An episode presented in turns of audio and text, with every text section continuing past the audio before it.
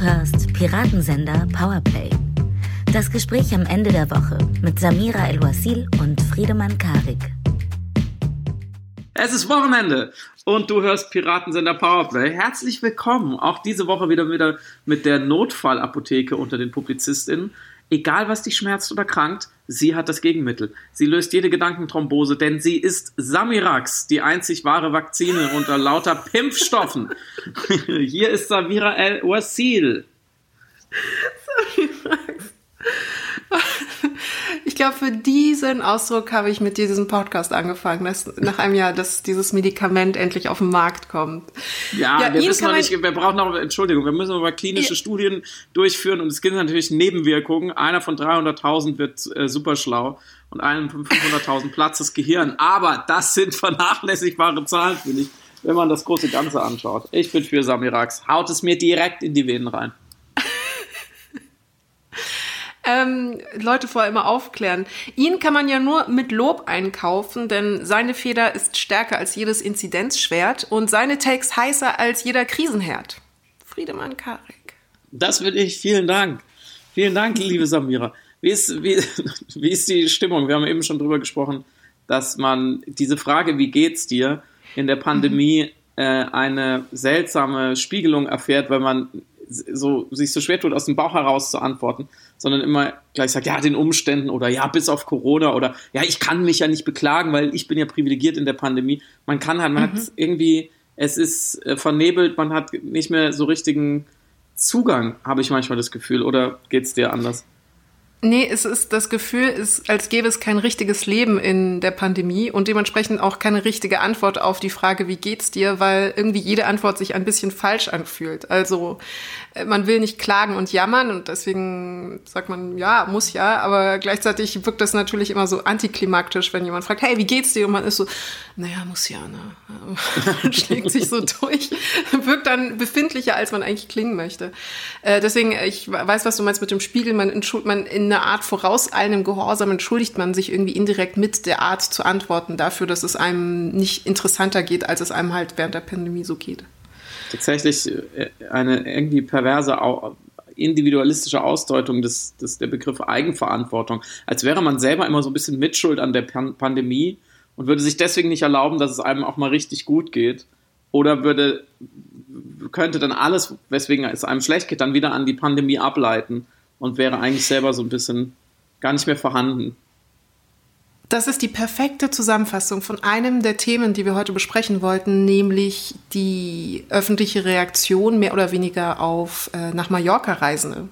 Also Stimmt. die Frage, ist äh, der Einzelne verantwortlich für das, was er tut? Darf man ihm das vorwerfen? Darf man ihn dafür kritisieren und sogar hassen? Äh, irgendwo in seinem Herzen? Oder ist das nur Neid? Und ist es nicht sinnvoller, tatsächlich das System zu kritisieren, das überhaupt diese ganze Situation so bedingt hat? Das ist aber nur eins der Themen. Was gab es denn noch?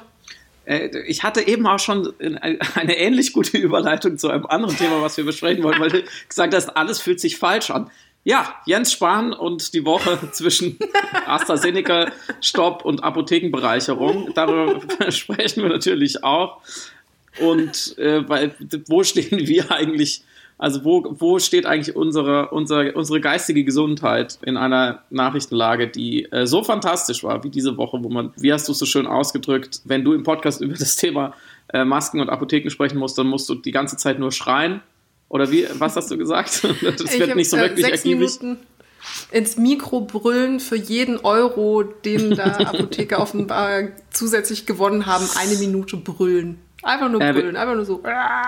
Wir versprechen natürlich, dass wir das nicht tun werden. Das machen andere Podcasts, Herr Rumbrüll.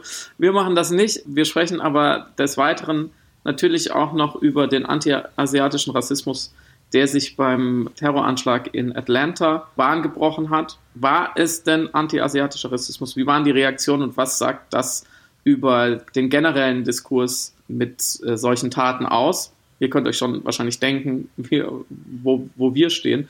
Und demgegenüber wollen wir auch noch einmal wenigstens kurz über ja, Folge 741 der großen Soap Identitätspolitik, äh, Fluch oder Segen sprechen. In Deutschland gibt es ja eine ganz eigene Konfliktlinie, wie wir finden, innerhalb des linken, linksliberalen Lagers, die uns auch innerlich spaltet. mhm. teilt, wie Moses das Meer.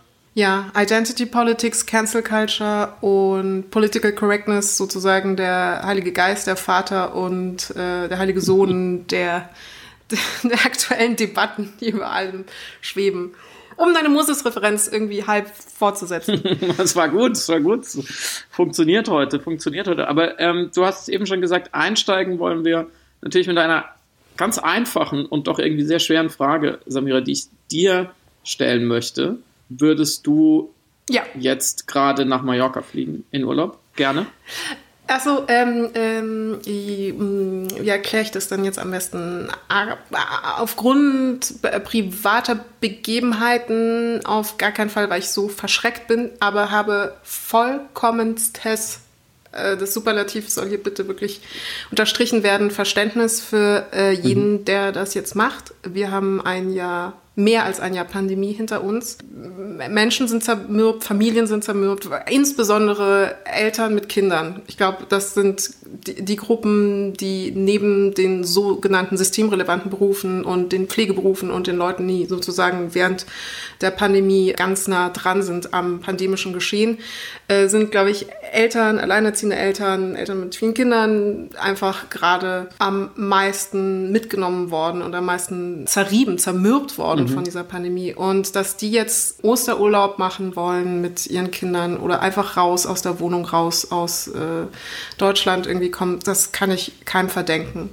Ich verstehe die Wut ein bisschen natürlich, weil es sich unsolidarisch anfühlt, aber wir haben nach wie vor immer noch nicht genau das Infektionsgeschehen so richtig im Auge, als dass wir jetzt sagen könnten, im Flugzeug, das ist der Ort, wo am meisten Infektionen stattfinden. Das ist komplett unverantwortlich, wenn die Familien mhm. sich da jetzt reinfärchen. Und wenn sich alle an die Regeln halten, so wie sie es hier ja schlussendlich auch tun, ist, macht es nicht wirklich viel Unterschied, ob, sie, ob die Decke jetzt einem hier auf den Kopf fällt oder ob einem die Decke an einem Ort auf den Kopf fällt, wo es ein bisschen wärmer ist und wo vielleicht auch mehr Abstand sogar möglich ist. Ich würde es nicht machen, aber ich verstehe alle, die wegfahren. Ich kann es ich kann's so nachvollziehen. Mhm. Wie ist das denn, wie ist das bei dir? Ich weiß, dass du ein, ein glücklicher Reisender bist, dass du, dass wirklich Reisen eins der, wenn ich das so sagen darf, wichtigsten so Elemente deines Lebens oder Interessen deines Lebens sind. Ja, du hast dich jetzt natürlich schon so gut und geschmeidig wieder genau durch den Mittelgang dieses äh, in sich in Turbulenzen befindlichen Flugzeuges des Diskurses geschlichen, dass ich Angst habe, dass ich jetzt mit dem rüttelnden Saftwagen hinterherkomme und dir in die Hacken fahre, rhetorisch, weil ich es nicht so schön hinkriege, diese Ambiguitätstoleranz zu verbalisieren, dass man, dass zwei Dinge richtig sein können, die sich auf den ersten mhm. Blick widersprechen. Nämlich, dass es mhm. auf eine Art richtig sein kann, dieser Situation hier zu entfliehen. Und da ist es ehrlich gesagt egal, wohin. Mallorca war jetzt natürlich so der, der Sündenbock oder die Zielscheibe.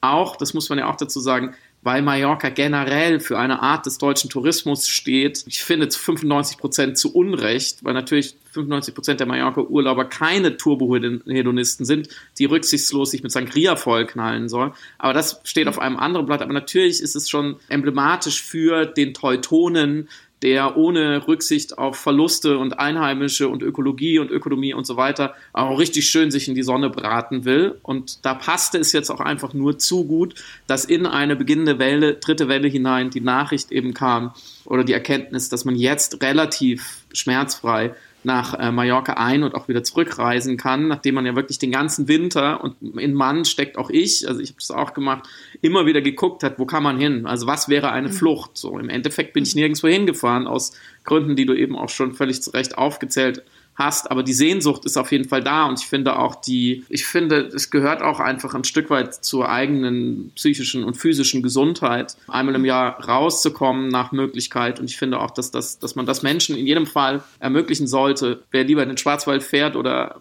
sonst wohin ist auch in Ordnung. Aber in relativ schmerzfrei hin und wieder zurückkommen, steckt schon, was ich finde, was in der ersten Empörung untergegangen ist, nämlich, dass natürlich man sich testen lassen muss mit einem, mit einem mhm. aktuellen PCR-Test, sowohl bei der Ein- als auch wieder bei der Rückreise.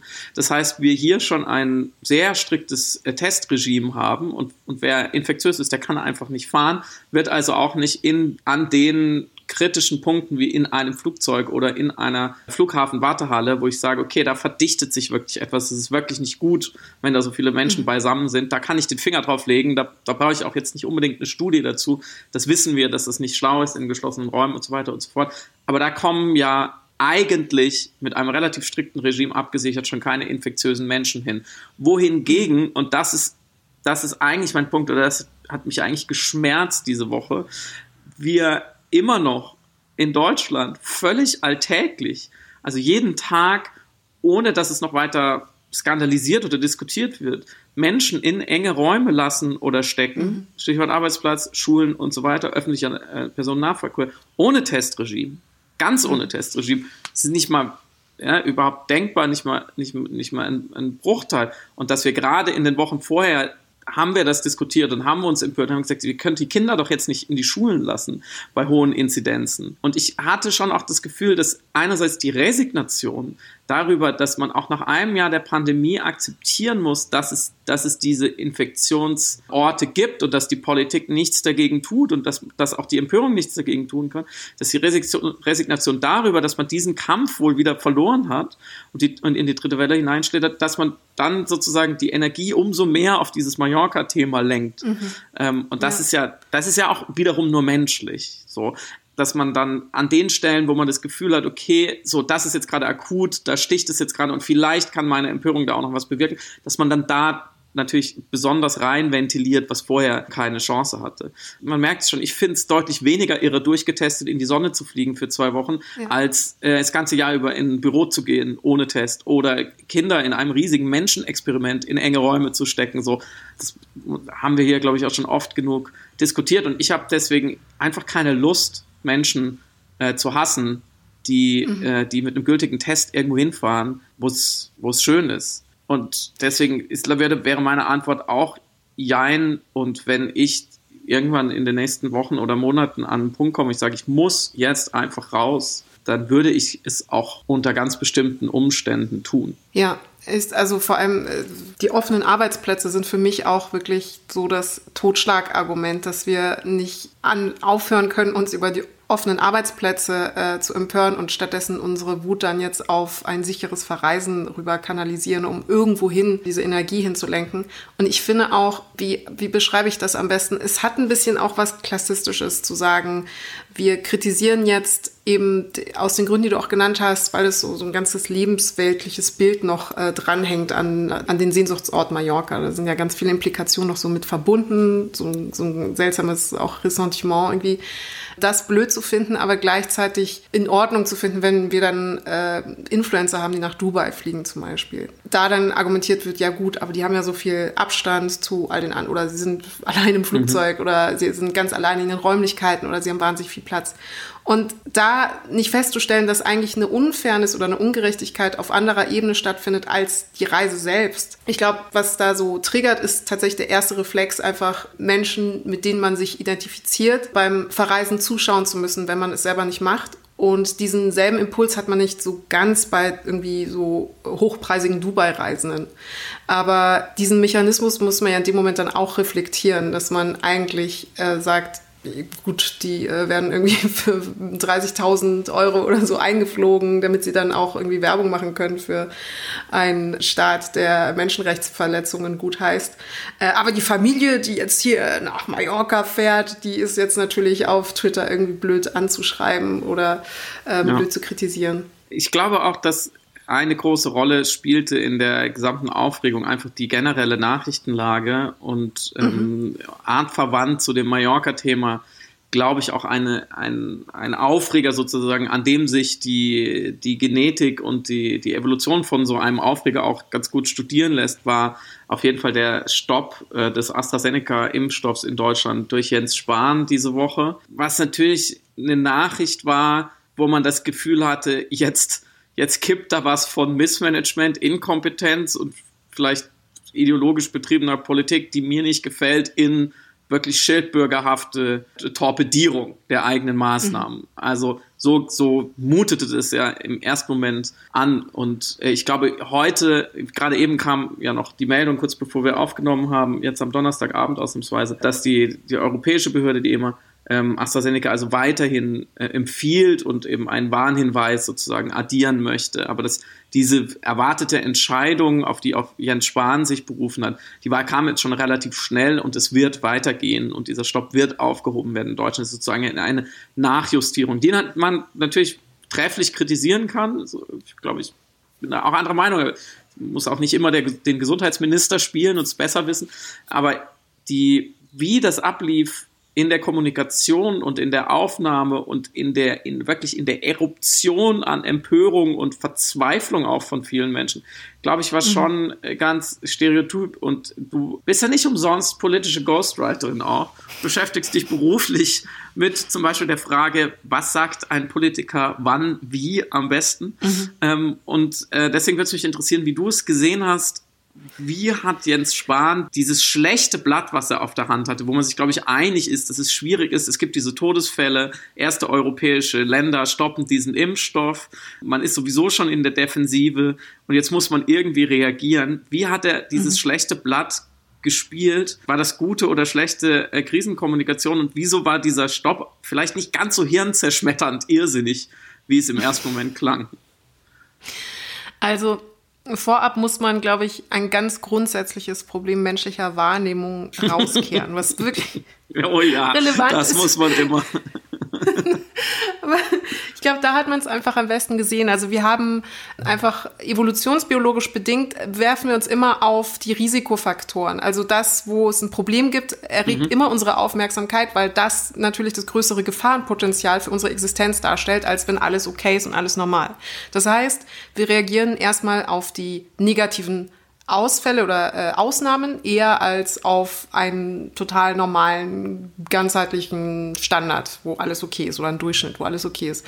Ähm, das merken wir auch irgendwie in der Art, wie wir mit Nachrichten werden oder Meldungen insgesamt umgehen. Es muss immer das Negative sein, das erregt unsere Aufmerksamkeit. So, dafür kann keiner was und das wollte ich tatsächlich sogar noch Jens Spahn, um Jens Spahn zu entlasten, vorab anmerken. Nichtsdestotrotz muss genau dieser Umstand berücksichtigt werden. Also auch wenn wir eine kleine Fallzahl von Problemen in irgendeiner Form haben, muss quasi im Hinterkopf behalten werden, dass das Menschen erstmal alarmiert. Wir können auf der einen Seite 1,6 Millionen Fälle haben, wo nichts passiert ist. Wenn sieben Fälle plötzlich sich aufmachen und es ist jetzt Stand Donnerstag auf 13 Fälle gestiegen, irgendwas passiert ist, dann hat das eine Relevanz in irgendeiner Form verhandelt zu werden und für die Menschen in irgendeiner Form präsentiert zu werden, dass sie eben sich nicht so drauf schützen und keine Angst davor haben müssen.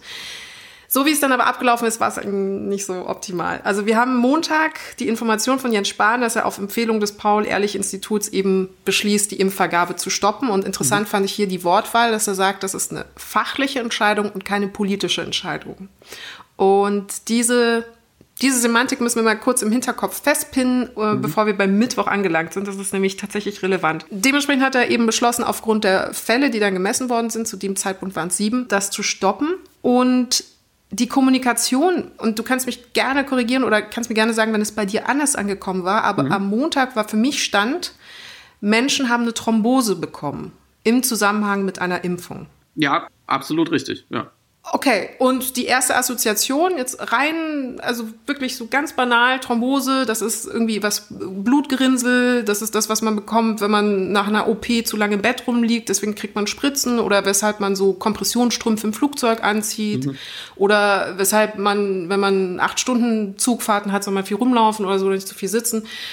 Äh, und vor allem ist Thrombose auch das Risiko, was du haben kannst, wenn du zum Beispiel die Antibabypille bekommst. Mhm. Das heißt, der Zustand oder der Informationszustand der Öffentlichkeit Montagabend war eins der wichtigsten Instrumente in der Pandemiebekämpfung, die bei 1,6 Millionen Menschen wunderbar äh, funktioniert hat, wird jetzt kurz gestoppt, um dem Fall von sieben Menschen nachzugehen, die das bekommen haben, was Frauen per Risiko sowieso immer dem ausgesetzt sind, wenn sie die Antibabypille bekommen. Und dementsprechend mhm. war natürlich der Furor enorm, weil alles nicht in einem Verhältnis zueinander stand. Also die Menschen haben gesagt, oder nicht die Menschen, aber so war zumindest mein Eindruck, dass das, äh, und ich fand es auch erstmal total schräg. Ich dachte auch, warum macht man das? Das steht doch in keinem Verhältnis zueinander. Dann wurde Dienstag langsam aber vermittelt, dass es eine sehr schwerwiegende Form von Sinusvenenthrombosen sind oder Hirnvenenthrombosen, die extrem mhm. schwer zu behandeln sind, tödlich enden können und eben nicht zu vergleichen sind mit den Thrombosen, die wir kennen, die es bei der Antibabypille geben kann oder eben bei zu langen Flügen oder sowas. Und da verhält sich der Sachverhalt natürlich ganz anders. Und ich frage mich, warum das von vornherein nicht so kommuniziert worden ist. Weil wenn man mir sagt, das ist ein total schwerwiegender Verlauf, kann tödlich enden, super gefährlich, ja, das, dem müssen wir nachgehen, das ist ein Problem, dann verstehe ich das als Bürger absolut. Wenn man mir aber sagt, wegen sieben Personen, die irgendwie eine Thrombose hatten, äh, müssen wir jetzt sofort äh, die pandemische Bekämpfung an dieser Stelle mit Hilfe der Impfungen beenden, dann erscheint das in keinem Verhältnis zueinander. Und Mittwoch hat dann das Paul-Ehrlich-Institut wiederum ein FAQ veröffentlicht, wo sie eben auf diese Punkte nochmal eingegangen sind, also mhm. offenbar wahrgenommen haben, wie so die öffentliche Wahrnehmung dieser Sachverhalte war. Und da haben sie genau erklärt, warum man es eben nicht zum Beispiel mit dem Risiko der Antibabypille vergleichen kann. Und da ist der Umstand, dass erstens nimmt man die Antibabypille sozusagen nicht staatlich verordnet in dem Sinne oder es wird nicht staatlich vom Gesundheitsamt zur Verfügung gestellt, sondern es ist ja deine eigene Entscheidung, die Antibabypille zu nehmen. Und zweitens wirst du dann aufgeklärt über die Risiken. Es gibt also mhm. vorher einfach ein Patientengespräch und du unterschreibst, dass du bereit bist, dieses Risiko einzugehen. Und diese Aufklärung gab oder gibt es, also wird jetzt abgeändert ab heute, eben aufgrund äh, des EMA, der, der, des Beschlusses der EMA, äh, gab es bis dato aber nicht diese Form von Patientenaufklärung, weil es einfach diese Information nicht gab, dass das eines der Nebenwirkungen sein könnte. Und da sind wir einfach im Bereich der Absicherung, der rechtlichen Absicherung und der Patientenaufklärung, dass es eben notwendig mhm. ist, das jetzt mit anzugeben. Und der zweite Aspekt, da haben Sie eben auch nochmal erklärt, dass ähm, diese Sinusvenenthrombosen so wahnsinnig äh, schwer zu behandeln sind und gefährlich. Und da am Mittwoch, um ehrlich zu sein, ist mir zum ersten Mal klar geworden, dass von diesen sieben betroffenen Personen drei gestorben sind. Und dass diese sieben Personen ähm, sechs Frauen beinhaltet. Das heißt, und das haben mhm. sie dann in diesen Fax auch nochmal erklärt, wir haben hier eine tatsächlich statistische Häufung. Also auch wenn es so klein und wenig wirkt, mathematisch gesehen, haben wir eine Besonderheit, anstatt etwas, das nicht reine Zufallsstreuung ist oder zu erwartende Nebenwirkungen. Sie haben das auch erklärt. Sie hatten eben ein Analyseverfahren angelegt oder einen analytischen Algorithmus angewandt, der eigentlich prognostiziert hatte, dass nur ein Fall dieser Art hätte auftreten müssen. Es sind aber sieben gewesen. Und in dem mhm. Moment, wo du eben diese statistische Besonderheit hast, hast du eben etwas, dem du in irgendeiner Form nachgehen musst. Das ist, das mag so klein wirken, aber da ist offensichtlich ein Muster, weil sechs Frauen zwischen 30 und 50 betroffen sind. Und dann kann man ja herausfinden, was genau die Komponente ist, welche alle Frauen verbindet. Also vielleicht haben die, nehmen sie auch alle die Antibabypille oder haben irgendeine mhm. andere Prädisposition oder Vorerkrankung. Aber das muss man natürlich erforschen. Jetzt hatte dann Karl Lauterbach zum Beispiel argumentiert und andere auch, man hätte trotzdem ja weitermachen können parallel. Ich bin ehrlicherweise unentschlossen, weil wenn das nicht geklärt ist oder zumindest nicht der Eindruck vermittelt wird, wir gehen dem jetzt nach und versuchen zu klären, was da genau passiert ist. Und man hätte einfach weiter geimpft und es wäre vielleicht noch eine Person gestorben. Das hätte ja passieren können dann weiß ich nicht, ob das nicht auch ein Vertrauensbruch dargestellt hätte oder den, wie soll ich sagen, den, das Vertrauen in der Bevölkerung nicht auch in irgendeiner Form beeinflusst hätte. So wie es jetzt natürlich auch der Fall ist. Ich weiß, AstraZeneca ist jetzt irgendwie ein bisschen verbrannt als Impfstoff, aber ich behaupte, dass es jetzt immer noch handhabbarer ist, als wenn noch ein, zwei Todesfälle vielleicht hinzugekommen wären. So, und das alles nur unter der Brille, wir springen immer auf diese sieben Fälle, wir springen einfach immer auf das, was nicht funktioniert, weil wir sofort denken, oh Gott, wenn ich jetzt geimpft werde, bin ich diese eine Person von 1,6 Millionen, die genau dieses super tödliche Impfgerinnsel im Gehirn haben wird. Und da kommen wir nicht, da kommen wir aus der, aus der Wahrnehmung sozusagen nicht raus. Das muss auf jeden Fall mit berücksichtigt werden. Um das abzuschließen, diese kleine Chronologie. Wir haben Donnerstagabend, du hast es schon gesagt. Die Empfehlung ist jetzt Ach so, noch ein wichtiger Punkt. Äh, Deutschland hat leider so einen kleinen Dominoeffekt, glaube ich, losgetreten. Frankreich ist ja dann nachgezogen mit der Aussetzung mhm. des Impfstoffs. Und nun ist es jetzt so, dass die Arzneimittelbehörde EMA daran aber festhält, dass AstraZeneca vollkommen in Ordnung ist, sicher ist und diese Komplikationen viel zu selten stattfinden, als dass man das Impfen jetzt mit diesem Impfstoff einstellen sollte. Nur werden jetzt die Leute aufgeklärt. Und ich habe noch ein Wort gelernt, das wollte ich noch mit dir teilen, Friedemann, weil ich coole Wörter liebe. Das Pharma Pharmakovigilanzausschuss. Der Pharmakovigilanzausschuss. Gesundheit. Das ist, ähm, das ist der Ausschuss, der also wenn ein Arzneimittel zugelassen worden ist und nach der Zulassung aber Komplikationen auftreten sollten, tagt dieser Pharmakovigilanzausschuss und trifft dann die Entscheidung, ob das Mittel eben weiter ausgegeben werden darf oder nicht. Und mhm. in diesem Ausschuss ist ein Vertreter aller Euro-Staaten drin und dann wird das so durchgesprochen. Ich habe mir das irgendwie versucht vorzustellen, wie sie da saßen und sagten, fuck, was machen wir jetzt? Klasse, du. Ja, ich dachte eben schon, als du gesagt hast, das Paul-Ehrlich-Institut hat ein was rausgeschickt? Ein Fax? Ein Fuck?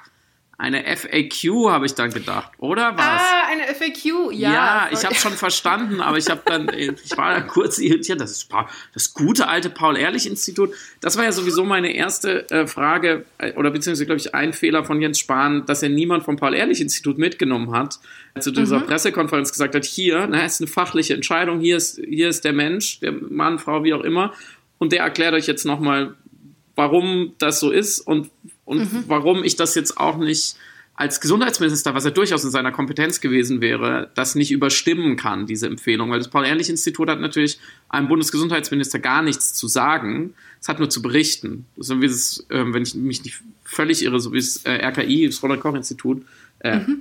habe ich gerade Roland Koch gesagt. Ja. das Roland-Koch-Institut auch. Das ist, das ist wirklich schon Pandemie-Gehirnzersetzung. Also er heißt, er heißt natürlich. ah, ja, ist natürlich Robby, der Robby Koch. Robert Koch ist es natürlich. Ähm, die sind natürlich dem Gesund das sind Behörden des Gesundheitsministeriums, die sind natürlich dem Minister theoretisch unterstellt so. Aber ich glaube, der Aufreger kam eben ja auch dadurch, dass man versucht, seit einem Jahr die Politik in Anführungsstrichen auch in Persona von Jens Spahn dazu zu kriegen, dass sie sensibel auf die Sicherheit von Menschen eingeht und dementsprechend Maßnahmen trifft und vielleicht nicht in eine dritte Welle hinein das halbe Land öffnet. Und das mhm. funktioniert so mittelgut und mhm. äh, im, im, im, Systemischen sozusagen und im Spezifischen, wenn es, wenn es wirklich, also verstehe mich nicht falsch, aber es sind halt nur in Anführungsstrichen diese Anzahl von, von Menschen daran gestorben. Mhm im Gegensatz zu ganz anderen Zahlen der Pandemie insgesamt. Und dass man dann da so super sensibel und ad hoc reagiert, das macht natürlich einerseits ein gewisses Unverständnis, weil es eben auch, wie du gesagt hast, auch nicht richtig erklärt wurde weiter. Und zweitens kam dann natürlich schnell der Verdacht auf, da will jemand einfach aus der Haftung raus. Jens Spahn mhm. will einfach nicht dafür verantwortlich sein, ne, was du eben gesagt hast, man hätte jetzt weitergemacht und es wären es, das Unglück wäre passiert sozusagen und es wären genau in dem Zeitraum nochmal mehr Menschen gestorben. Man hätte ihn persönlich, wenn nicht juristisch, aber politisch direkt haftbar gemacht. Weil mhm. natürlich man dann gefragt hätte, hey, Dänemark und so weiter, die haben es ausgesetzt. Warum haben wir es nicht ausgesetzt? Wir wussten es doch. Ähm, und dann kippt natürlich die Stimmung ganz schnell. Deswegen meinte ich vorhin, das Blatt war schlecht. Andererseits ja. muss man ja sagen, das, was du eben erklärt hast, was jetzt passiert ist, zeigt ja, dass es tatsächlich nur um Haftung geht. Aufklärung ist ja immer dazu da, ne, dem, den Patienten zu sagen, das und das könnte passieren. Wenn sie es trotzdem nehmen, sind wir nicht schuld. Jetzt mal mhm. ganz laienhaft ausgedrückt. Und äh, andere Möglichkeiten, wie diese Geschichte weitergeht, gab es ja gar nicht. Also es steht ja noch aus tatsächlich, was man ja, was auch ein bisschen langwieriger zu untersuchen ist, ob es wirklich eine Kausalität ist oder ob es doch mhm. nur eine Art von Korrelation ist oder wie immer, wie genau sich da die Kausalitäten verhalten. So oder so wird am Ende langfristig sozusagen nur in den Bike Packzettel geschrieben, wie wir es alle kennen, so ein unter 100.000 Patienten entwickelt das und das Symptom, ein unter einer Million Patienten, so kommt häufig vor, mhm. kommt sehr, sehr selten vor. Haftungsausschluss, nicht mehr, nicht weniger. Und da fragt man sich natürlich schon mit bisschen weniger Schaum vorm Mund, ist es so, dass EntscheiderInnen dann einfach im Spezifischen mehr direkte Verantwortlichkeit für ihre Schäden zu fürchten haben, ganz klar wie in diesem Beispiel, als im Systemischen und handeln sie deswegen im Systemischen manchmal sehr, naja, sagen wir mal, fahrlässig fast schon oder naja, da ist so ein bisschen grob geguckt, dass es einigermaßen passt, aber naja, es sterben auch jetzt noch immer noch hunderte Menschen am Tag in Deutschland und keiner sagt, Jens Spahn ist schuld, er muss weg, direkt. Mhm. Aber wenn zwei noch mehr gestorben wären, durch sozusagen ein, eine ausgebliebene Handlung von ihm, die durchaus diskutabel ist, wo es ja auch gute Gründe gegeben hätte, den Impfstoff nicht auszusetzen, dann hätte man gesagt, er ist schuld. Und mhm. diese diese direkte Haft, Verhaftung sozusagen von Verantwortlichkeit, glaube ich, führt schon dazu, dass viele Regierungshandeln, und ich kann das nachvollziehen, ne, vielleicht würde ich an seiner Stelle genauso agieren, viel Regierungshandeln ist sowas wie eine selbstzerstörende Prophezeiung der eigenen Haftung. Ich mache heute etwas, damit, wenn in einer Woche etwas Schlimmes passiert, meine Haftung dann nicht besteht. Ob es dann passiert oder nicht, ist ist vielleicht zweitrangig, kann ich gar nicht so direkt beeinflussen in vielen, an vielen Stellen, gerade bei systemischen Prozessen. Aber da, wo ich es beeinflussen kann, da werde ich auf jeden Fall gucken, dass ich, dass ich mich aus dem Schneider ziehe. Und deswegen ist dieses, diese Aussetzung des Impfstoffes inklusive der ganzen Kommunikation auch schon wieder ein gutes Beispiel dafür. Ich glaube, wir haben letzte Woche oder vor zwei Wochen drüber gesprochen, dass ein guter Krisenmanager, der noch was werden will, in seiner, in seiner politischen Karriere ist kein guter Krisenmanager, weil er würde immer nach dem, nach dem Haftungsprinzip in, entscheiden. Und ein guter Krisenmanager im Sinne von, der wirklich die, die Krise beseitigt oder mindert, der würde an so einer Stelle vielleicht auch mal sagen, ganz utilitaristisch, ich rechne mir aus, was ein Aussetzen des Impfstoffes kostet, an Pandemietoten, an Schäden auf allen Ebenen. Und ich rechne vielleicht auch noch ein, dass danach noch mal mehr Leute Angst haben vor diesem Impfstoff. Und wir können uns das gerade nicht erlauben.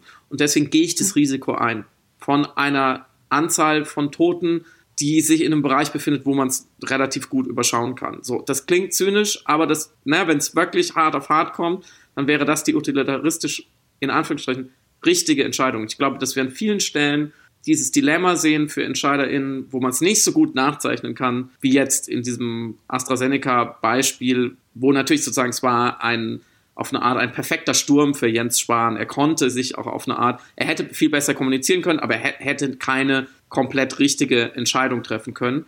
Und jetzt frage ich dich, Savira, ist das vielleicht auch schon die Überleitung äh, zum zweiten, zum zweiten großen Thema? Laufen wir jetzt äh, von, von dem Vias Pharma Dingsbums Ausschuss direkt in die Apotheke eigentlich? Haben wir Lust darüber zu sprechen?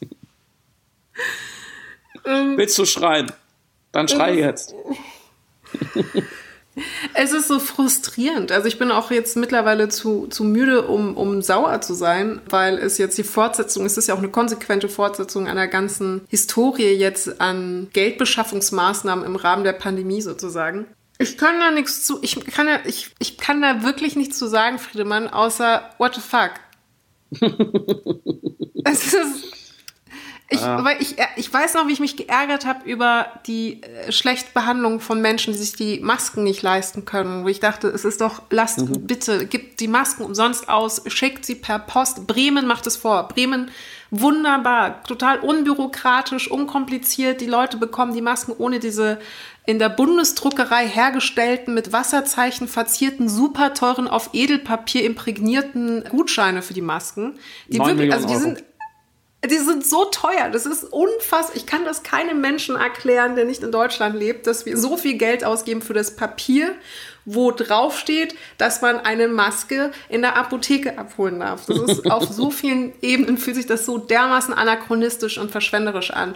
Und dann kriege ich noch dazu on top als Cherry on the Cake die Information, dass die Masken komplett überteuert sind, dass äh, das Apotheker, ein Hamburger Apotheker, hat dieses viele Geld, er wusste, er fand das so viel Geld, dass er angefangen hat, das Obdachlosen zu spenden. Und ich weiß nicht, ich weiß, ich weiß nicht, ob da irgendwo eine Pointe drin versteckt ist oh, oder ja dass, als ob ich da irgendwie einfach in existenzielle Agonie hinabrutschen soll. Deswegen, ich, ich habe innerlich aufgegeben, was das angeht. Zu müde, um noch sauer zu werden. Eine, ein Pandemie-Journal von Samira El-Wasil. das, ist, das ist die Zusammenfassung der ganzen Misere. Also man muss ja schon Jens Spahn eins lassen. Es ist nicht ganz einfach, den deutschen ApothekerInnen so viel Kohle reinzublasen, dass sie sich selber für überbezahlt halten. Ich ja. als halber Apothekersohn darf das bewerten. Das ist wirklich eine Leistung. Chapeau, Herr Spahn. Chapeau.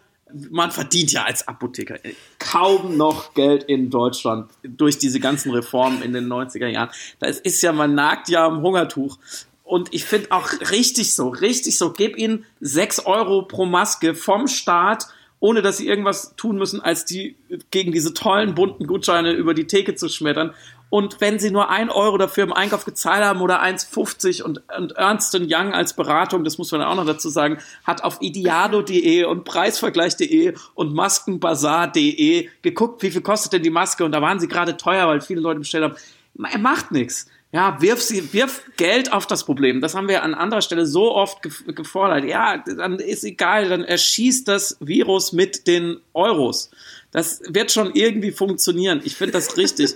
Vor allem, weißt du, wofür gibt denn dann ein, ein, ein Spahn und das Gesundheitsministerium sonst die Kohle aus? Ja, wo, wo soll es denn jetzt gerade hin? Ich meine, wir haben eh viel zu viel. Bevor man es bevor man's in der Pflege ausgibt, ja, diesen überbezahlten Nichtstun, dann lieber doch ja, wirklich dann lieber doch den ApothekerInnen. Die haben wenigstens studiert, ja, die stehen jeden Tag in ihrem Ladengeschäft, das ist wichtig für die Innenstädte, da ist das Geld doch gut angelegt. Oder nachher hätte man noch Tests für Schulen gekauft von, von dem Geld, von den Milliarden. Das wäre auch größter Quatsch gewesen, äh, um, die, um die Kinder dann nicht jetzt bei kommender dritte Welle ungetestet in Klassenräume zu stecken mit Lehrerinnen. Das wäre wozu? Also, das sind ja nicht mal fertige Menschen. Also Apotheker muss ja sagen, die sind ja, die haben ja die selber Familie zu ernähren. Ne? Das sind Unternehmer, die brauchen wir in Deutschland. Das ist der gute Mittelstand. Kinder nicht so wichtig, nicht so wichtig. Ich ich sympathisiere auch auf der persönlichen Ebene wirklich mit dieser immensen, fast schon lustvollen Geldverschwendung, die Jens Schwander angegeben hat, gegen glaube ich, acht Referate seines Ministeriums. Also muss dir vorstellen, ne? du bist der Chef von so einem großen Haus. Alle deine Leute sagen dir, ah, Chef, mach das, mach das be besser mal nicht, lass das irgendwie anders machen.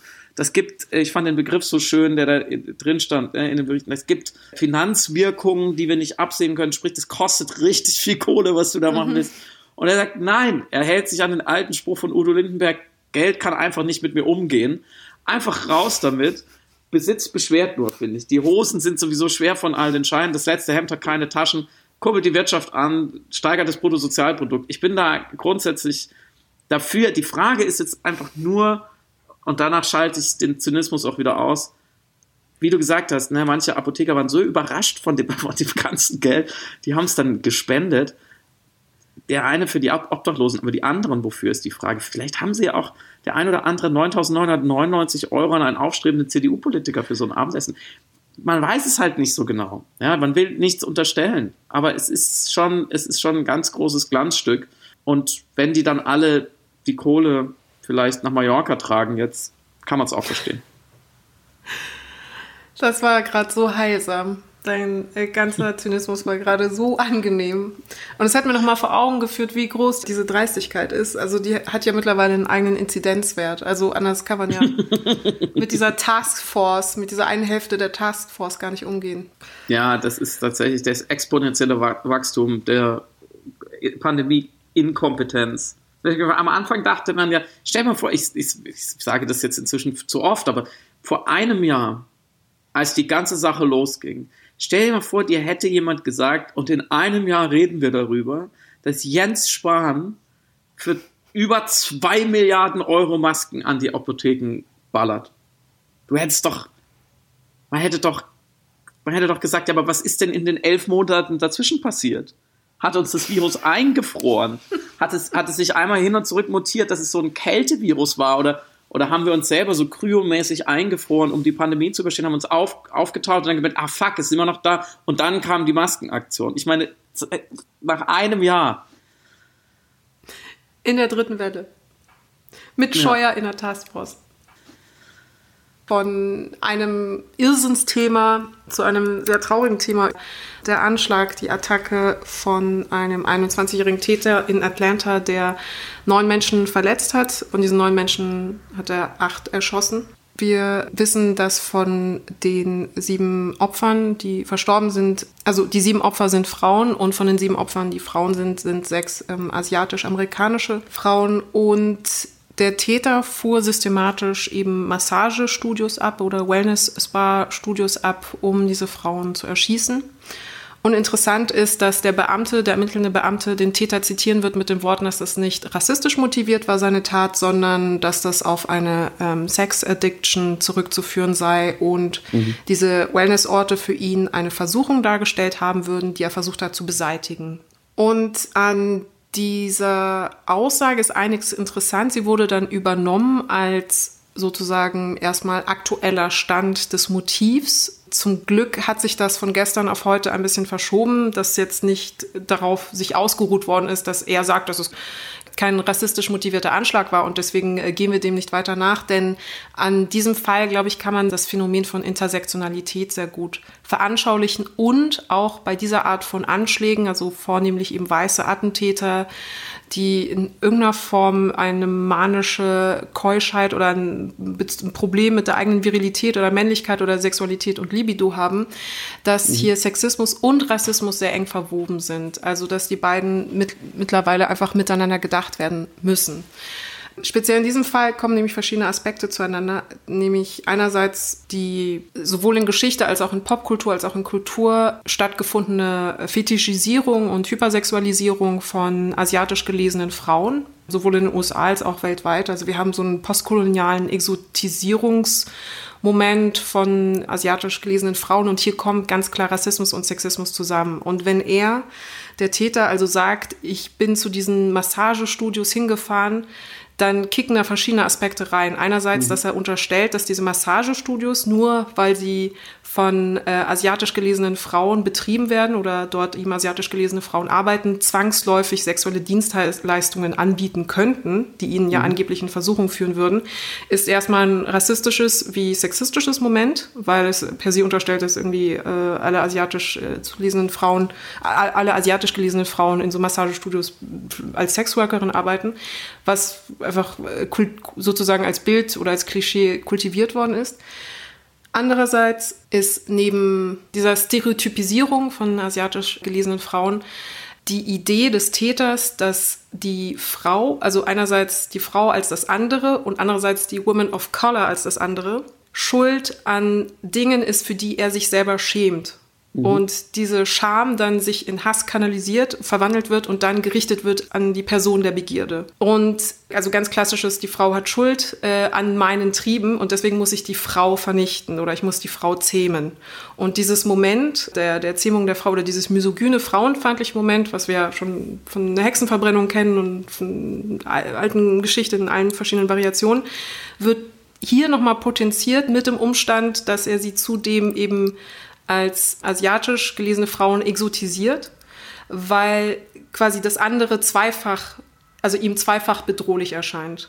Und deswegen fand ich diesen Fall, oder anders, deswegen glaube ich, sollten wir bei diesem Fall sehr, sehr genau hinschauen und uns eben nicht auf die reine Sex-Addiction beschränken lassen, auch im Narrativ, weil das ist so ein bisschen die kleine Schwester von Einzeltäter oder so mhm. der Lone. Wolf-Idee, mhm. äh, sondern mhm. das ist eben doch auch eine Ideologisierung, einer Selbstideologisierung in seinem Kopf äh, zu, also geschuldet, die irgendwie eine weiße Überlegenheitserzählung offensichtlich als Grundlage hat. Und äh, vielleicht um den Begriff Intersektionalität, also das bedeutet eigentlich Mehrfachdiskriminierung, aber um das nochmal rauszukehren, warum das hier, glaube ich, auch so evident wird, nochmal am historischen Beispiel nacherzählt, woher der Begriff kommt, nämlich von der ähm, afroamerikanischen Juristin Kimberly Crenshaw. Die hat den Begriff nicht erfunden, aber sie hat ihn zumindest in den 70er Jahren geprägt.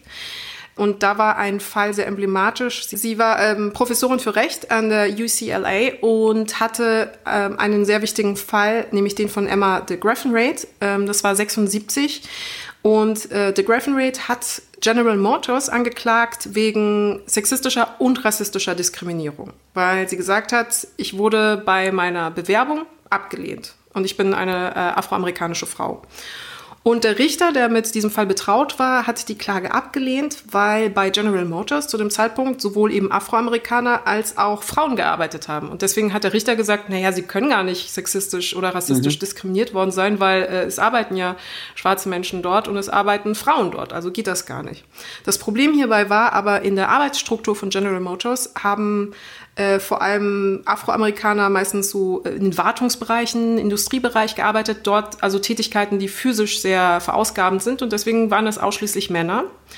Und äh, die Frauen wiederum haben in äh, sogenannten Repräsentationsberufen gearbeitet, also am Desk, äh, am Empfang, als Sekretärin. Und das waren eben weiße Frauen. Das mhm. heißt, eine, also die äh, Alan de, äh, de Graffenraid wurde nicht diskriminiert, weil sie eine Frau ist. Sie wurde auch nicht diskriminiert, weil sie schwarz ist. Sie wurde diskriminiert, weil sie schwarz und eine Frau mhm. ist. Weil sie mit dieser Kombination bei General Motors nicht arbeiten hätte können. Und das ist Intersektionalität. Also wenn zwei Diskriminierungen oder mehrere Diskriminierungen sich sozusagen überlagern und eine potenzierte Diskriminierung oder auch eine potenziertes Ausgesetztsein von Gefahr äh, bedingen. Also zum Beispiel sind äh, Transmenschen bedroht in unserer Gesellschaft und Transmenschen of Color noch mehr, weil einfach mhm. noch mehr Diskriminierung oder mehr Ressentiments, mehr Aspekte zusammenkommen. Und kurz eingeschoben, sozusagen als Fußnote, manchmal ist dann die Reaktion bei sowas, oh nein, jetzt sind Opferparaden, jetzt wird irgendwie mhm. in einer Tabelle aufgerechnet, wer hat es am schlimmsten, äh, welches soziales, äh, soziale Stigmatisierung oder Diskriminierung hast du, ah, check. Und dann befinden sich irgendwie alle in so einer Opferolympiade angeblich, also ich zitiere nur, ich, das ist nicht, was ich sage oder denke. Aber wenn wir quasi auf diese Ebene gehen, dann machen wir diese Form von Mehrfachdiskriminierung unsichtbar. Und ich glaube, in dem Fall jetzt von Atlanta haben wir genau diese Situation. Also die Frauen waren nicht bedroht, weil sie Frauen sind, das auch. Sie waren nicht bedroht, weil es asiatisch gelesene Menschen waren, auch das, sondern es war, sie waren besonders bedroht, weil sie Frauen und asiatisch gelesene Frauen waren. Mhm. Und äh, diese beiden Aspekte quasi in diesem Täter kulminierten. Das alles natürlich noch vor dem Hintergrund eines anti-asiatischen Rassismus, den wir gerade äh, global haben aufgrund der Pandemie. On top. Ich lasse das kurz einsinken. Man darf, soll, kann, muss auf keinen Fall zu sehr in den Kopf des Täters, aber ich glaube, genau das, was du in der Intersektionalität erklärt hast, wird einem nochmal klarer, wenn man sich überlegt, dass ja durchaus mehrere Ismen in einem Menschen äh, existieren können. Das, mhm. Wenn sie sich also sozusagen im, im Weltbild des Täters und im Hass und der Aggressivität, Aggressivität des Täters nicht ausschließen, warum sollten sie sich dann in der Betrachtung ähm, der Opfer ausschließen? Also dieser mhm. Mann hasst offensichtlich Frauen auf eine Art und hat offensichtlich, offensichtlich einen, einen aggressiven Rassismus verinnerlicht. So, und vielleicht hat er auch noch mehr Ismen oder mehr Aggressivitäten in sich. Deswegen, da, daraus leitet sich ja schon ab, dass es eben auch diese mehr, mehrfach und überlappende Diskriminierung geben muss. Also es wäre mhm. seltsam, es gäbe quasi kein, kein Gegenstück zu dem Täterdenken.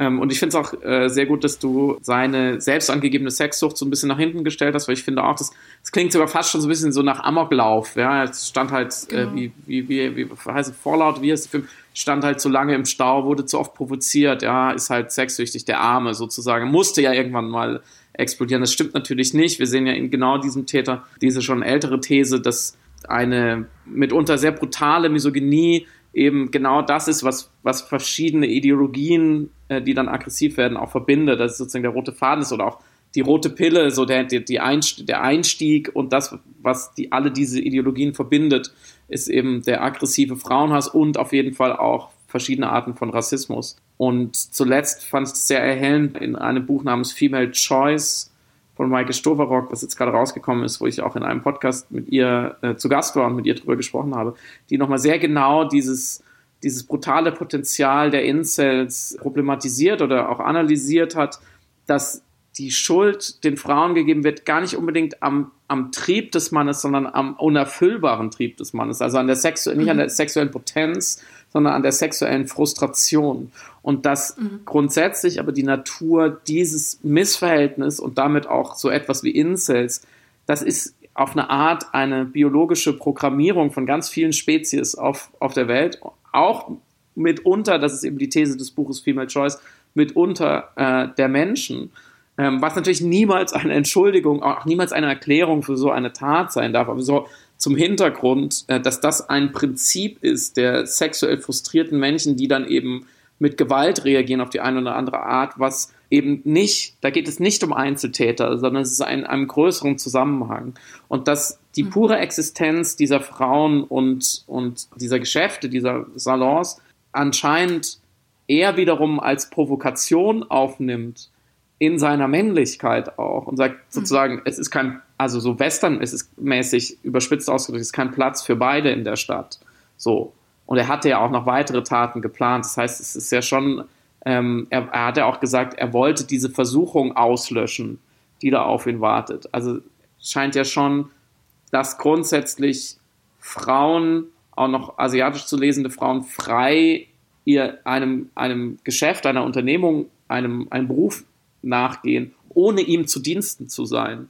Das darf nicht sein. Das kollidiert direkt mit seinem, mit seinem Selbstbild. Und ich finde tatsächlich vor der Folie solcher Taten, die leider in den, in den USA wirklich äh, nicht selten sind und auch auf die eine oder andere Art in Deutschland auch vorgekommen sind, Hanau, aber auch auch München, ja, wo man auch lange gesagt hat, ja, es war ein Amokläufer und am Schluss kam raus, naja, der ist in diesen McDonalds gelaufen, weil er auch aus einem, aus einem projizierten Selbsthass heraus genau migrantisch zu lesende Menschen erwischen wollte oder bestimmte, bestimmte von ihm wahrgenommene Gruppe oder ein Milieu von Menschen, von dem er sich auch abgrenzen wollte.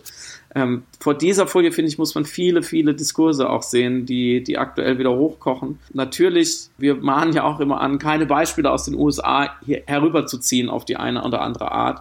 Aber natürlich mhm. sind, ist das der, der globale Zustand und sozusagen auch das globale Angstlevel von bestimmten Communities, die sagen, in diesem Fall jetzt speziell Asi asiatisch zu lesende junge Frauen in dieser Pandemie, wir haben Angst so es gibt Übergriffe aller Art, es gibt Beschimpfungen auch in Deutschland. Ich habe vorhin nochmal gesehen, in den USA seit Beginn der Pandemie über äh, dreieinhalbtausend asiatisch-rassistische Angriffe, glaube ich 15 Prozent davon Körperverletzungen. Also es ist, es ist handfest, ja, und das ist so jemand ist nur die, die, natürlich die absolute Eskalation, aber steht in der Logik einer, einer Aggress Aggressionsspirale. Und mhm. das darf man, glaube ich, nicht vergessen als Kontext, wenn man über so etwas wie Identitätspolitik spricht und über gewisse Sensibilitäten oder einen gewissen, einen gewissen Ton, ja, und einen gewissen Boden, auf dem das gedeiht. Und andererseits muss man ja auch in dem Bereich, finde ich, jetzt mal ehrlich sich hinterfragen und sagen, naja, na, angenommen, diese oder jene marginalisierte Gruppe betreibt das, was man gerade als Identitätspolitik subsumiert und sagt, ja, wir wollen an dieser Stelle gewisse SprecherInnen haben oder lieber nicht haben. Wir wollen mit unserer Stimme gehört werden. Wir fordern einen, einen Platz am Tisch, wie wir letzte Woche gesagt haben. Und man muss ja aber auch mal fragen, was ist eigentlich auf der anderen Seite die sogenannte Mehrheitsgesellschaft, die es wahrscheinlich nicht mehr gibt, oder die Menschen, die sich mit Wolfgang Thierse für normal halten oder gerne, gerne normal wären oder an dieser Normalität festhalten. Also was ist eigentlich schon alles Identitätspolitik, aber von der anderen Seite, die sich aber eben nicht so bedroht fühlen muss.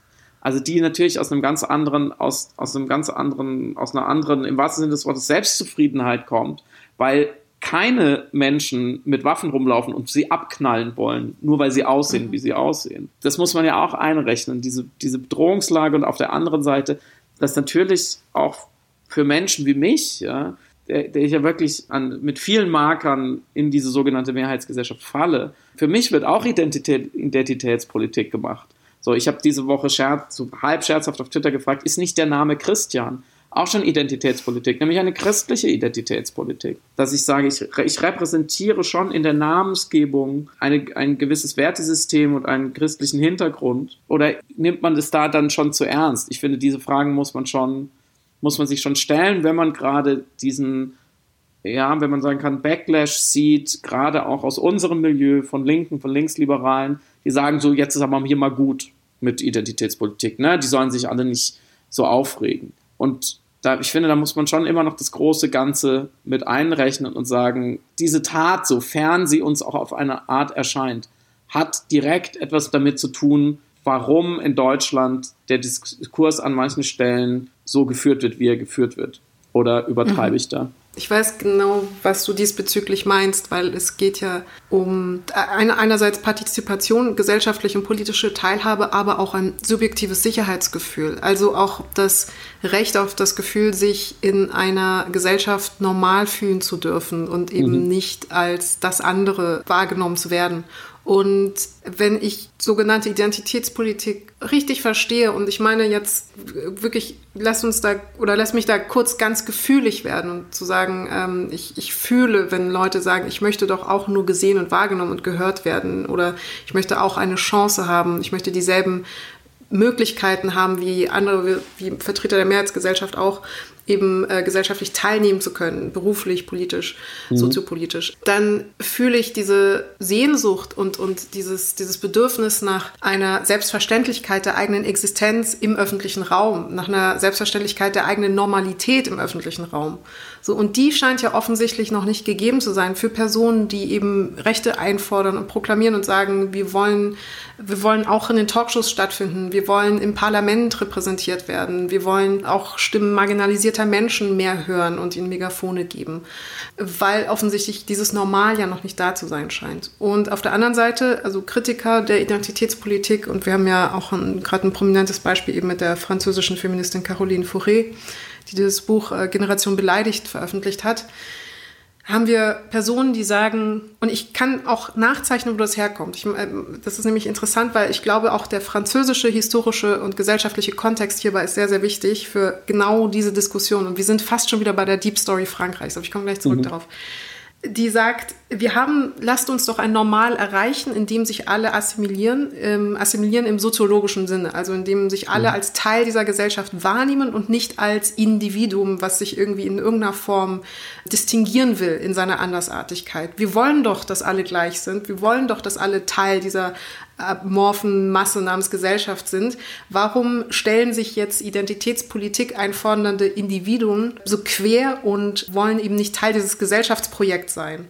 So, und dann argumentieren ja natürlich dann Vertreter wiederum der Identitätspolitik, ja, aber wenn wir uns anpassen, dann müssen wir uns ja selbst verleugnen in dem Moment und implementieren damit ja die Ungerechtigkeiten, die wir doch gerade versuchen hier aufzubrechen, indem wir eine Gleichwertigkeit oder eine Gleichberechtigung herstellen. Mhm.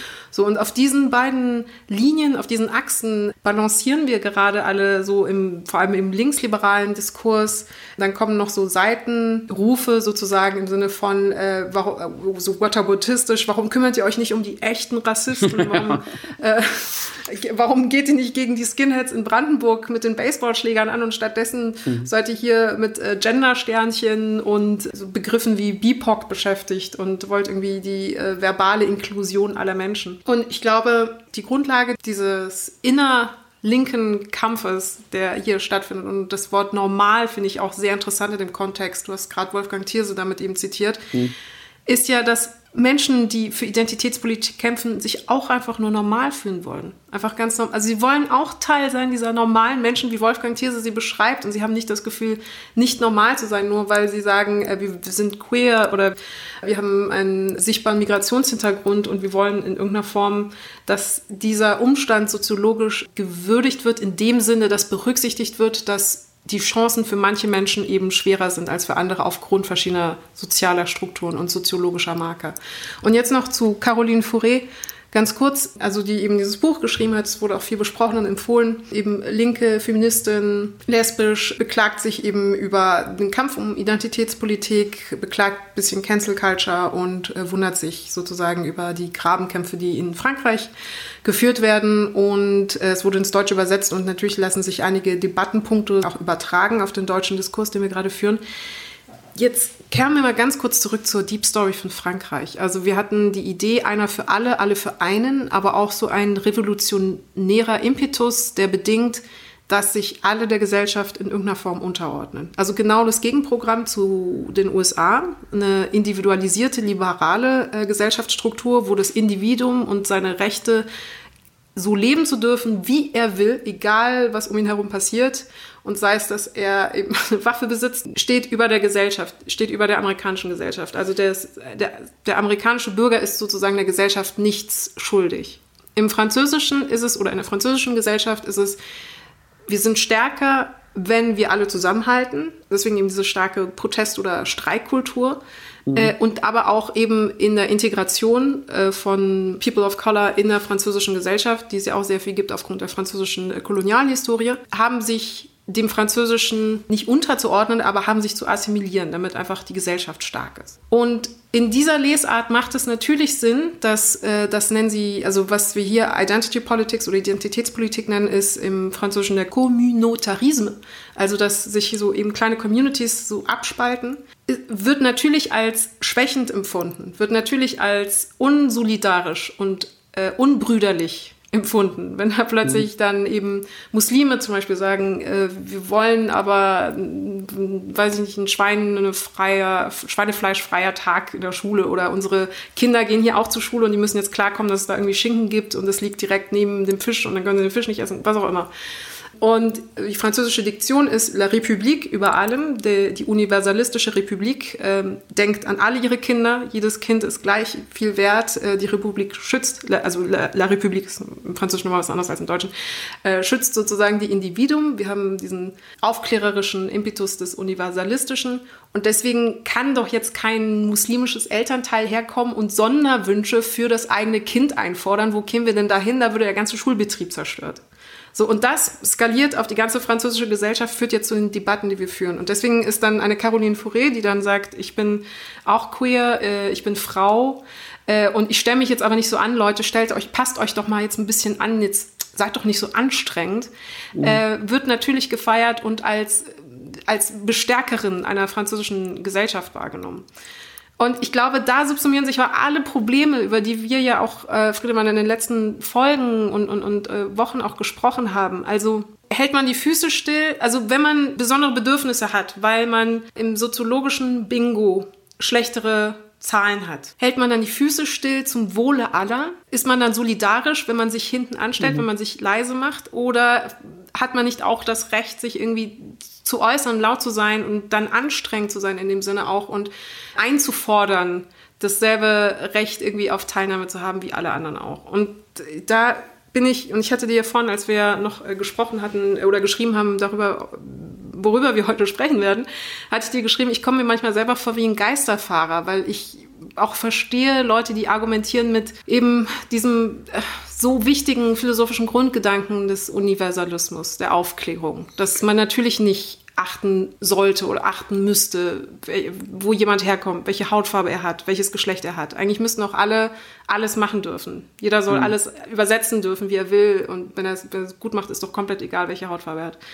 Und dennoch spüre ich die Leute oder ich fühle die Leute, die eben dagegen aufbegehren und sagen, ich will aber auch. Ich, ich, spüre, ich spüre dich und ich spüre die Leute, da wir jetzt schon über eine Stunde sind äh, in dieser Episode, würde ich es ganz kurz noch nach Deutschland holen, zurückholen wollen, weil natürlich de dein Exkurs total richtig und wichtig war. Und einmal, einmal kurz dagegen spielen, so, was ist, no, was ist dieses Normale oder das Normalitäre in Deutschland historisch? Mhm. Äh, wirklich nur noch in, in drei Sätzen. Nämlich, ich glaube tatsächlich im Sinne der deutschen Deep Story, die wir besprochen hatten, ne? wir, wir wussten von nichts. Ist, deswegen ist daran gemessen, Normalitär in Deutschland erstmal unschuldig. Normal mhm. ist, wer sich nichts, keines Vergehens schuldig gemacht hat. sehen wir, glaube ich, in der Pandemie auch, dass Regeln wahnsinnig wichtig sind und wer verstößt und wer hält sich dran. Die Franzosen, mit denen ich gesprochen habe, immer gesagt haben, wir machen hier sowieso, was wir wollen. Ne? Das ist, Hauptsache mhm. ist alles halbwegs sinnvoll. Und zweitens ist normal in Deutschland nicht multikulturell. Also nicht mhm. eingewandert, keine Gastarbeiter. Und das ist, heute leben wir aber in, auf beiden Ebenen in einer anderen Realität, aber das würde jetzt hier zu weit führen. Aber gerade wir Linksliberalen, ich schließe uns da jetzt einfach mal ein, äh, mhm. wir halten uns in dem Sinne für normal, dass wir nicht, nicht gegen Regeln verstoßen, auch nicht gegen moralische Regeln verstoßen und dass wir auch auf diese kulturellen Dinge jetzt vielleicht auch gar nicht mehr so schauen. Und daraus speist sich schon ein mitunter sehr fragiles Selbstbild einer Linken oder auch einer Kulturelite oder eines linksliberalen Milieus, das immer dachte in den letzten Jahrzehnten, wir sind ja normal im Sinne von, wir haben ja schon die wichtigsten Dinge kapiert. Zweitens mhm. läuft so die, der, der, der größere politische Strom, so der Diskurs und, und die Bewegung der Liberalisierung läuft in unsere Richtung. Das heißt, wir hatten Recht, wir haben Recht, wir bekommen Recht. Ja, eine erst Rot-Grün und dann eine Merkel-Regierung, die immer mehr so in unsere Richtung politisch gesteuert ist, auf vielen Feldern, gerade auch ähm, gesellschaftspolitisch und kulturell. Das heißt, wir hatten immer so das Gefühl, wir stehen auf der richtigen Seite. Wir haben den Kampf eigentlich so ein bisschen gewonnen. Und jetzt wird man auf einmal von, von einer anderen linken Spieler, also von Woke Links, sozusagen mhm. ins Problem reingestellt. Sagt, nee, ihr seid auch Teil des Problems. Und Robin DeAngelo hat ja schon die Antirassismus-Trainerin ähm, aus den USA, diese, ne, als auch als Erfinderin auch des Begriffs oder Konzepts der Critical Whiteness gilt, die hat ja schon gesagt, in ihren Seminaren die größten die größten Problembären sozusagen, die Problemfälle sind die Linken, weil deren Selbstbild es überhaupt nicht erlaubt zu sagen, ja gut, ich bin auch rassistisch oder ich muss mich ändern oder ihr habt recht, wenn ihr sagt, ich muss mich ändern und ihr habt recht mit diesen Dingen, die mir nicht gefallen.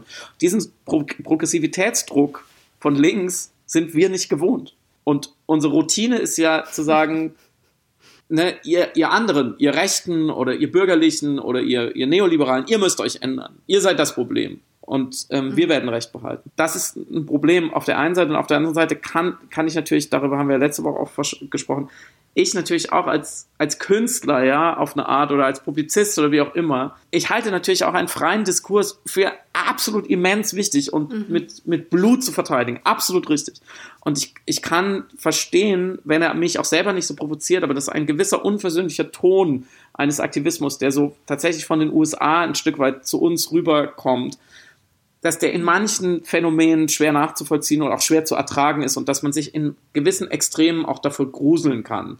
Naja, so Stichwort Safe Spaces, das nimmt manchmal schon Formen an, wo ich auch sage, boah, das ist mit meinem Verständnis von einem freien Diskurs nicht mehr gut zu vereinbaren, ohne dass es mich jetzt persönlich so krass beunruhigt, aber ich kann verstehen, dass andere da beunruhigter sind. Und was wir heute nicht mehr klären werden, aber was wir vielleicht für nächste Woche mitnehmen, wo ich auch mich wirklich schwer tue, ist eine Freiheit der Kunst, weil ich natürlich auch sage, ganz plastisch. Ich muss als Romanautor, muss ich schreiben können, was auch immer ich will.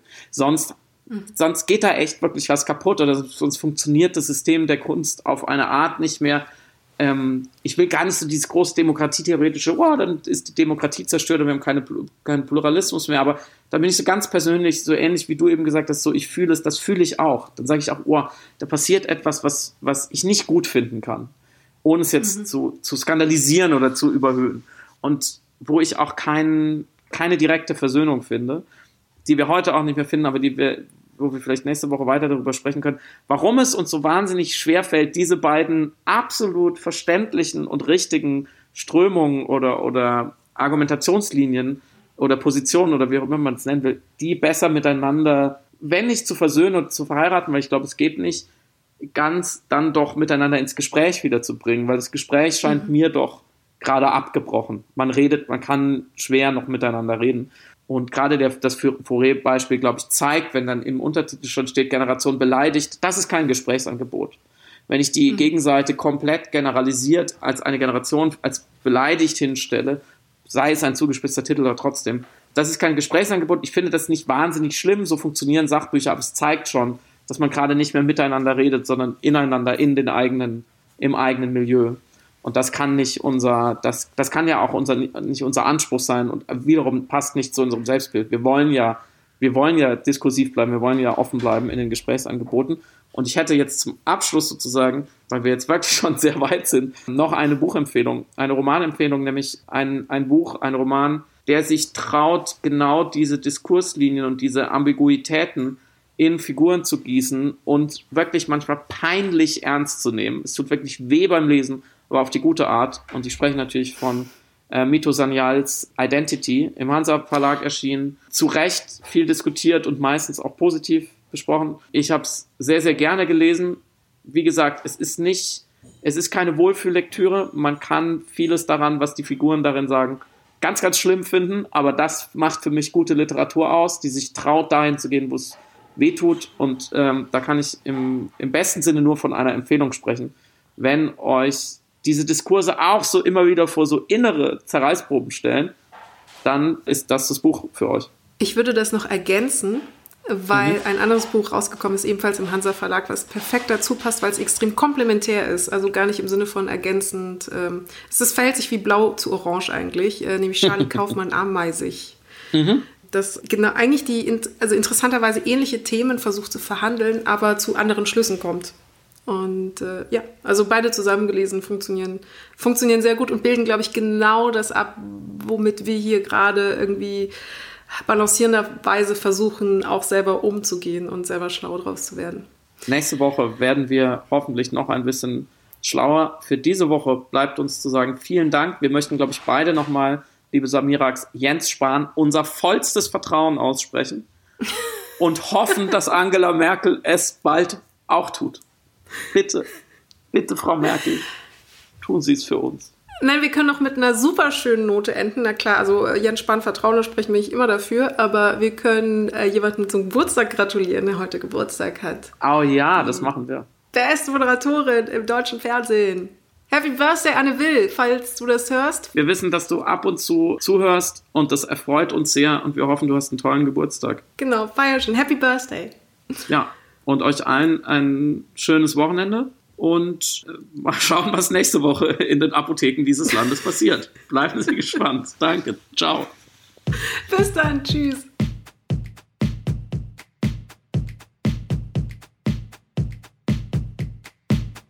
Du hörst Piratensender Powerplay. Das Gespräch am Ende der Woche mit Samira El-Wasil und Friedemann Karik.